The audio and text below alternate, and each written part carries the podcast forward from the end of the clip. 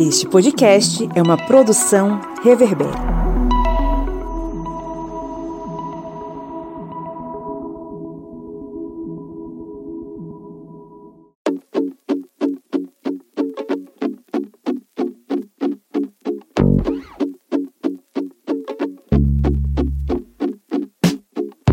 Olá, ouvintes, sejam bem-vindos mais uma vez ao podcast do Historiante no seu programete, a Minipédia, o seu programa de conteúdo expresso nas ciências humanas, né? Você está aqui porque você quer aprender, compreender e problematizar algum conteúdo nas ciências humanas. Eu sou o Pablo Magalhães e a nossa missão hoje de debater em 30 minutos os conteúdos o conteúdo, né, separado, tem como protagonistas, né, como sempre, toda semana, né, eu estou ladeado deles, o seu Cláudio Roberto. E aí, pessoal, beleza? E a senhora, senhorita, toda vez eu esqueço.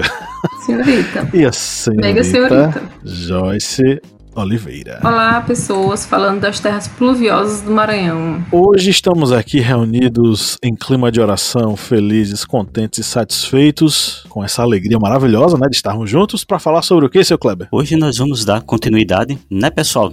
Sobre o processo eleitoral no Brasil, que era um processo que vocês viram na minipédia anterior e até poderiam ali encaixar com a nossa mesa redonda do historiante fazer essa maratona. E hoje seria, digamos, um final de uma duologia na Minipédia, mas, digamos, uma trilogia dentro aqui do historiante sobre as eleições e agora falando sobre as eleições dentro do período republicano. Justamente, você que não acompanha o historiante caiu aqui nesse episódio porque o seu amigo, sua amiga mandou no WhatsApp para você, saiba que a gente tá fazendo um especial sobre os votos, né? Então, pra galera que não conhece, não sabe do que se trata, o processo de votação, não sabe porque a gente chegou até hoje na, no processo da urna eletrônica e não entende que a urna eletrônica é segura, a gente está fazendo um passeio histórico sobre os processos de votação no Brasil. Gravamos aí um episódio bacana na semana passada sobre o voto na colônia na República. Gravamos a nossa mesa redonda sobre temas da atualidade, batendo um papo sobre política, democracia e o voto famigerado, o voto impresso. E hoje é dia de a gente fechar essa, esse conteúdo. Mas antes, vamos para os nossos recadinhos.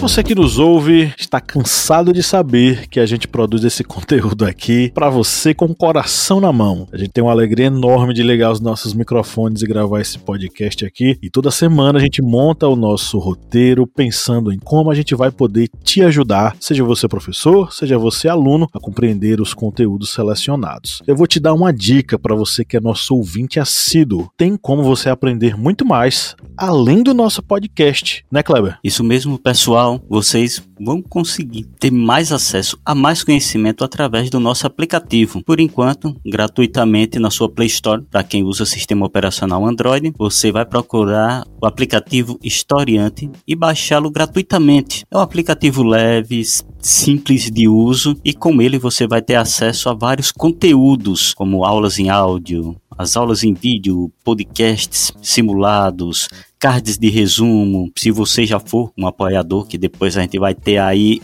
o jabá especial sobre isso, mas se você for apoiador também vai ter os conteúdos diretamente nesse aplicativo, ou seja, você vai ter uma gama imensa de acesso a vários conteúdos gratuitamente, apenas com um clique ali na palma da sua mão. Tem muita coisa para você estudar lá no aplicativo, levinho, fácil, baixa aí, não vai ocupar muito espaço no seu celular. A gente faz isso de graça para você, claro, mas você pode nos ajudar a manter o projeto e cada vez mais produzir mais coisas, né, dona Joyce? Justamente, né? Se você gosta do trabalho que a gente faz e quer nos ajudar a continuar produzindo todos esses conteúdos, né, e também introduzir novidades para vocês, que a gente sempre faz tudo pensando como que a gente pode fazer uma história que seja pública, que seja acessível, que seja interessante, você pode nos ajudar através do apoia.se barra historiante. Perfeito! Justamente, pegue a indicação, a sugestão de Dona Joyce Oliveira. Lembre que toda vez que ela lhe dá uma dica aqui é de coração, viu? Vá lá no apoia.se barra restaurante e colabore com apenas quatro reais. Quatro reais está na, na cotação do Maranhão, Joyce. Compra o quê? O que é que compra?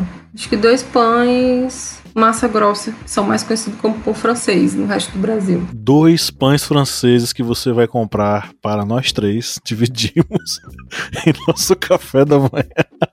Ajuda a gente, gente. Colabore aí, vá no apoia.se barra historiante e colabore. Kleber Roberto, se a gente pudesse definir aí três pontos principais sobre o tema de hoje, quais seriam? A gente começaria primeiro por uma malandragem muito extrema, muito que eu acho que alguns políticos iriam adorar muito, tá ok? Mas no início era a questão do voto, que era o voto ali impresso e auditável, auditável através dos jagunços. A gente vai falar um pouquinho disso daqui a pouco. Depois vamos falar sobre o período Vargas, esse período tão adorado por todos os estudantes, porque quando a gente fala de Era Vargas, aparecem os estudantes aqui. Opa, o que é? Sobre o voto durante a Era Vargas, que tem muitas coisas importantes que ocorreram durante o período da Era Vargas. E depois nós podemos falar também de um item muito importante que já foi no período da redemocratização, ou seja, depois do fim do período ditatorial, em que os votos eles começaram a ser eletrônicos e auditáveis, mas é um processo que vai demandar bastante conteúdo histórico aqui nesta minipédia. É isso aí, sem mais delongas, bora pra pauta.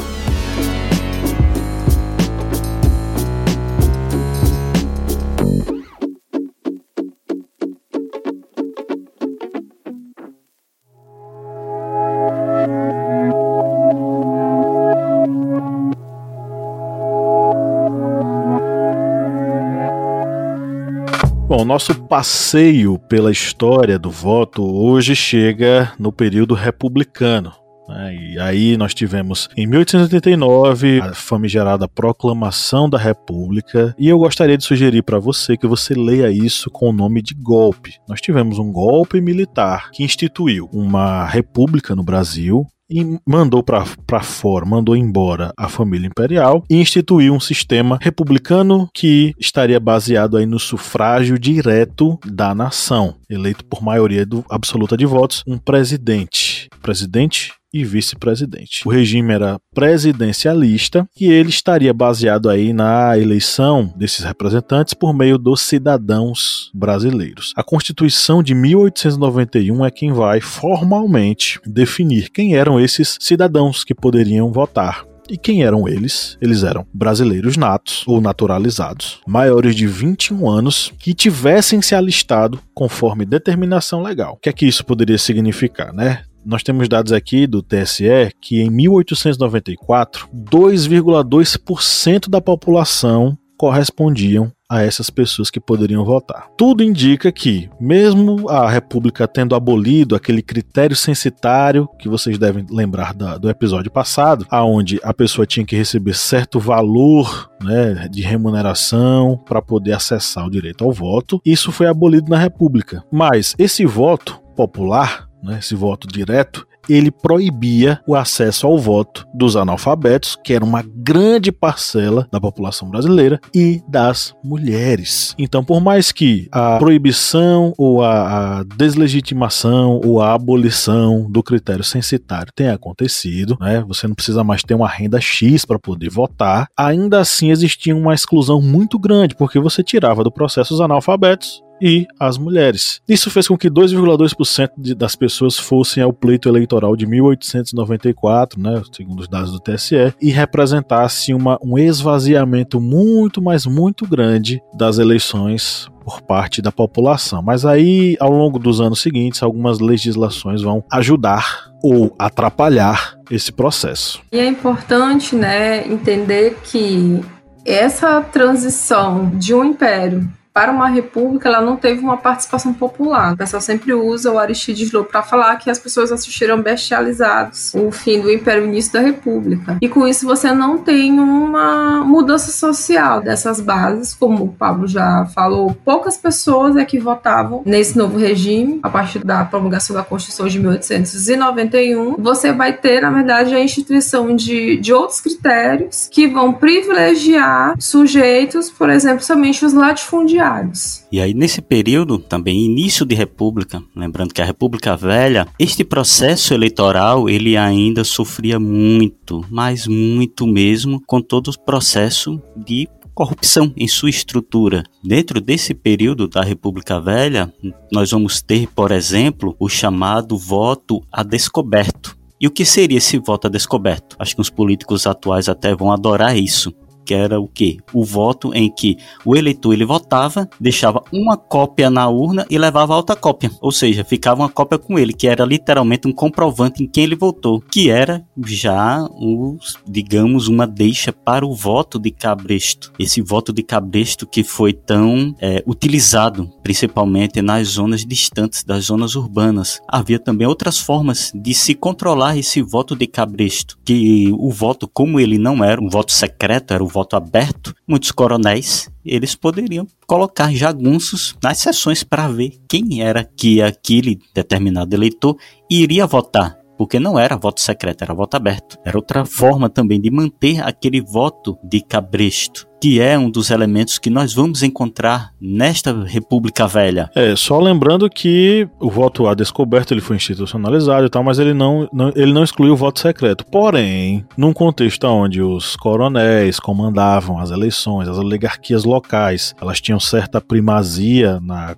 enfim, nesse processo eleitoral, é óbvio que os caras iam exigir, ó, você vai votar, mas você vai votar descoberto, você vai falar lá bem alto o nome de quem você vai votar. E isso facilitava, como o Kleber acabou de falar, o monitoramento dos jagunços e a, a indução do processo eleitoral. Veja, tudo isso acontecia e até 1916, quem organizava o processo eleitoral, quem pegava lá, fazia o alistamento dos eleitores, fazia um, monitorava as eleições e tal, eram juntas locais, eram pessoas da localidade, seja um juiz local, seja um delegado local, todos eles extremamente suscetíveis às políticas locais. Então, um coronel, se ele quisesse ter ingerência sobre a, as eleições, ele fazia pressão no delegado, ou, ou, o delegado era um aliado dele e ele fazia vista grossa para as coisas acontecerem. Tudo isso acontecia, de certo modo, sem uma regulamentação mais pesada. E é a partir de 1916, com a lei número 3139, do dia 2 de agosto, que a gente vai ter o alistamento dos eleitores feita pelo Poder Judiciário. E aí vai ter certa organização do processo a partir do sistema judiciário. Aí como é que a pessoa ela ganhava sua qualificação para ser eleitor? Tinha que comprovar a idade, tinha que ser maior de 21 anos, capacidade de assegurar sua subsistência, ou seja, a pessoa estivesse trabalhando,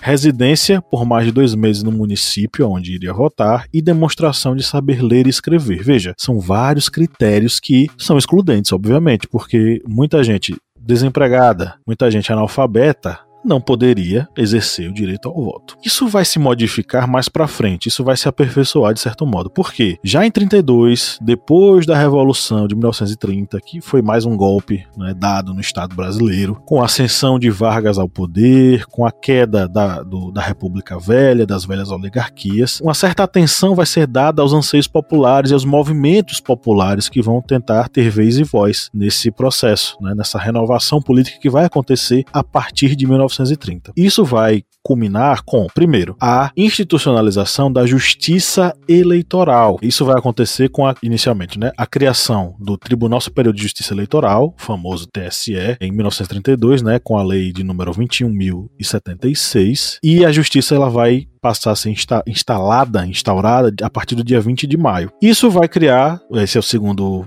tópico que eu vou falar, o Código Eleitoral, e que ele vai possibilitar né, que as mulheres tenham direito ao voto, porém ele vai continuar proibindo o voto dos analfabetos. E na verdade, o voto dos analfabetos vai continuar sendo proibido até a Constituição, de, até a redemocratização e até as eleições pós-redemocratização, já com a nova Constituição, já em, a partir da Constituição Cidadã de 88. Então, essas demandas sociais vão fazer com que o Código Eleitoral seja instalado e isso acabe se modificando. Mas aí vai vir mais um golpe militar. Ô, oh, história boa essa do Brasil cheia de golpe, né, minha gente? Vamos ter o golpe de Estado, né, que vai instaurar o Estado novo e as eleições e o Código Eleitoral e todos esses avanços vão ser, enfim, revogados, porque a gente vai viver uma ditadura até 1945.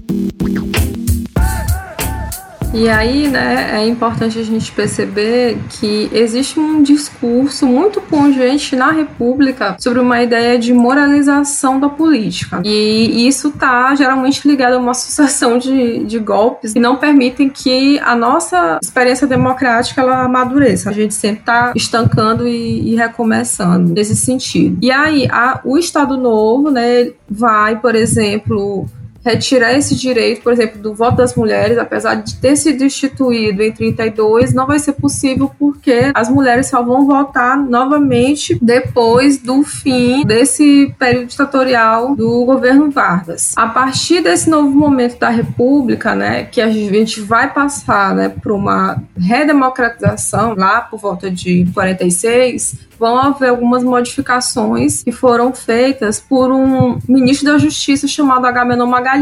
E aí por isso que as leis instituídas por ele vão levar o nome, que é a Lei Agamenon, que colocavam, por exemplo, né, inovações ao que se tinha até então, como a limitação de candidaturas de partidos e alianças de partidos e com isso, candidatos que eram avulsos ou grupos de eleitores não poderiam mais compor né, uma chapa, introduzia a necessidade de um registro no Tribunal Superior Eleitoral, também começou a solicitar o apoio de pelo menos 10 mil pessoas, né, 10 mil eleitores distribuídos entre cinco circunscrições eleitorais né, para registro dos partidos. E a partir de 50, começou a se pedir 50 mil eleitores para poder fazer a inscrição de um partido novo também proibiu o registro de partidos que contrariassem o regime democrático e por conta disso o PCB ele foi colocado né, na ilegalidade. Também introduziu o sistema eleitoral como um voto proporcional com lista aberta, em que o eleitor votava em um candidato a um partido e as cadeiras obtidas pelos partidos eram ocupadas pelos nomes mais votados. Também introduziu a cédula oficial para votação em presidente e, e, vice-presidente em 55. Antigamente as cédulas eram fornecidas pelos partidos, mas a partir desse momento isso não aconteceu mais. E também houve o voto separado para presidente e vice-presidente, que era uma prática que existiu, né, que foi extinta, mas que acabou retornando. E a gente vai vendo uma evolução na quantidade de eleitores durante esse período republicano. Se em 1933, isso aqui segundo dados do IESP, é, em 1933 era mais ou menos 4% da população nacional compunha esse eleitorado, em 1945 ele chega a 16,2%. Em 1946 passa para 26% da população adulta em idade de voto, chegando a 39% em 1962, o que representava pouco mais de 25% da população total do Brasil. Ou seja, nós vamos vendo uma evolução no total de eleitores durante esse processo republicano. Mas só que aí nós chegamos né, na famigerada década de 1960. A gente chegou em 62, mas aí na década de 60 nós tivemos também, a partir de 64, o golpe militar. E a partir do golpe militar nós temos novamente uma série de mudanças. É até interessante, né? Falando de golpe, o professor Pablo acabou de falar de golpe, todo mundo fala de golpe. Eita, Brasil que é, gosta de golpe. Só, poxa, isso é louco, é muito golpe. É um golpe atrás do outro. Mas aí, a partir do golpe de 1964, nós já vamos tendo modificações dentro desse processo eleitoral. E a partir de 1968, nós vamos ter tanto as cinco que vamos ver o fechamento do Congresso e aí, consequentemente, uma suspensão na eleição para os cargos do Legislativo Federal, vai ter a adoção do bipartidarismo porque os partidos políticos eles foram extintos, mas aí se criou-se esse bipartidarismo com dois partidos, o Arena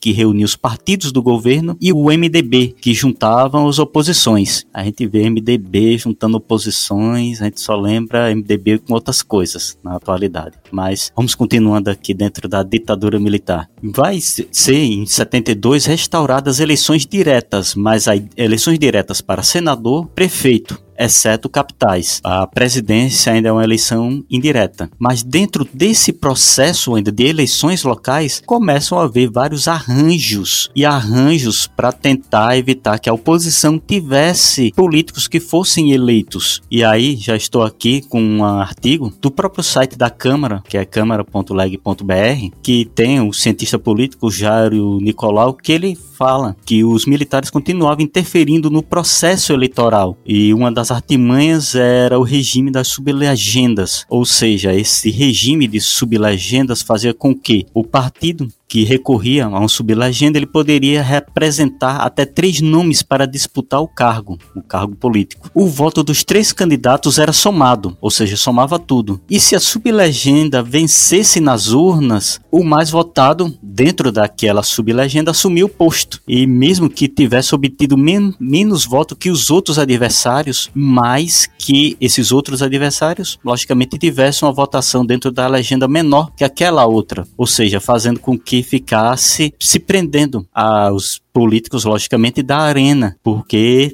fazia com que tivesse essa ligação com esse partido que era ligado ao próprio regime. E dentro aí também da ditadura militar vai ter algo que acho que é até comentado em alguns artigos, livros, que são senadores biônicos. E esses senadores biônicos, eles vão surgir já na década de 70, mais precisamente no ano de 78. Nessas eleições eram eleitos apenas dois senadores, um direto e outro indiretamente. Mas de que maneira? As assembleias legislativas de cada estado, eles elegiam esse senador indiretamente. E como a Arena era o partido majoritário dentro desses estados, os senadores, logicamente, indiretamente, eram eleitos a partir deste voto. Somente tinha a exceção do estado da Guanabara, Guanabara ali no Rio de Janeiro, que onde era uma predominância do MDB. Ou seja, dentro dessa estratégia, os eleitores até chamaram de senadores biônicos, porque eram senadores eleitos indiretamente. Aí vocês vão vendo que dentro dessa estrutura da ditadura militar havia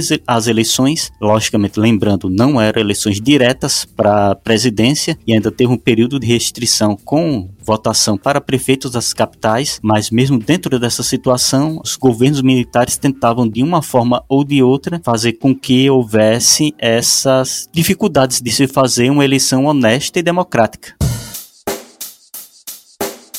Check the mic and make sure it sound right, boys.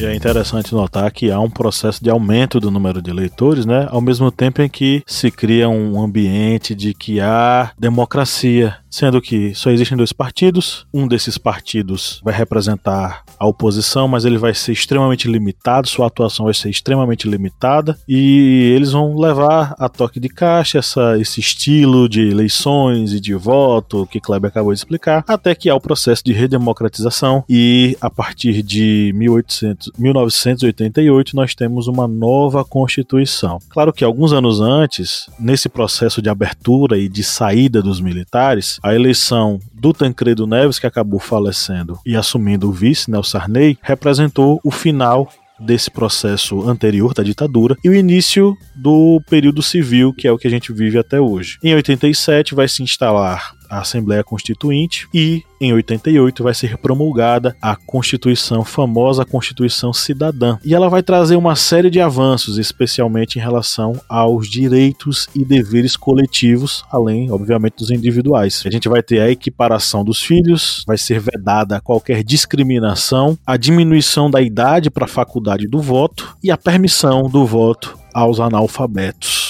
enfim, os analfabetos poderão exercer o direito ao voto no Brasil. A Constituição vai ser promulgada em 5 de outubro de 88 e tem gente que não lembra disso e nem sabe disso, principalmente a galerinha que é mais novinha não faz a mínima ideia. Em 93 foi feito um plebiscito para decidir se o Brasil seguiria como uma república ou se voltaria a ser monarquia entre o presidencialismo e o parlamentarismo nos dois nas duas possibilidades. O resultado foi que o Brasil seria uma república presidencialista. Bom, a Constituição de 88 vai trazer uma série de é, avanços para o voto, para o sistema de governo brasileiro, para as eleições, enfim. E vai estipular alguns outros os novos critérios para que, enfim, para municípios, estados e para a federação. Então, essa Constituição ela vai dar um novo caminho, um novo rumo para o Brasil e vai estabelecer e definir os critérios que nós temos até hoje no processo eleitoral. A partir de 96, para evitar. É claro que a gente está falando desse novo momento, a Constituição Cidadã e tal, mas entenda que mesmo que exista uma legislação forte, boa, robusta, fraudes existiam no processo eleitoral. Né? Quem ouviu aí a nossa mesa redonda no final da semana, e fica o convite quando terminar essa minipédia, vá lá ouvir, a gente falou um pouquinho sobre quais eram as, as estratégias de burlar processo eleitoral, né? Quais eram os conchavos, qual era o jeitinho ali de fazer uma, de corromper o processo eleitoral. E aprendendo com seus erros, né, o Brasil aprendendo com seus erros, foi construindo um mecanismo que tivesse uma possibilidade de evitar quase que 100% essas fraudes. E esse mecanismo se chama urna eletrônica, que é, como o Kleber falou lá no início do episódio, auditável, pelo menos oito processos de auditoria são feitos nela e elas a urna eletrônica fortalece a democracia porque ela garante que seu voto seja secreto, que você não seja coagido, coibido por ninguém para votar e principalmente que ela garanta que você consiga é, ao menos em parte, né, decidir os rumos do seu país. Eu falo em parte porque você não vai, apesar de você votar em determinado fulano, não quer dizer que esse fulano ganhe. Existe uma distância muito grande entre o querer e o poder. Mas você tem o direito a votar, a exercer a sua cidadania plenamente. E aí a gente chega no momento em que estamos hoje. Os questionamentos, as dúvidas que pessoas levantam sobre o processo eleitoral e você acabou de ouvir nesses dois episódios que se passaram, o quanto nós caminhamos na eleição, nos processos eleitorais e o quanto nós amadurecemos e melhoramos até o ponto que nós temos hoje. É o ideal? Tá 100% bom? Não, mas tá 99% bom e tá pronto pra gente votar ano que vem, então vote com consciência.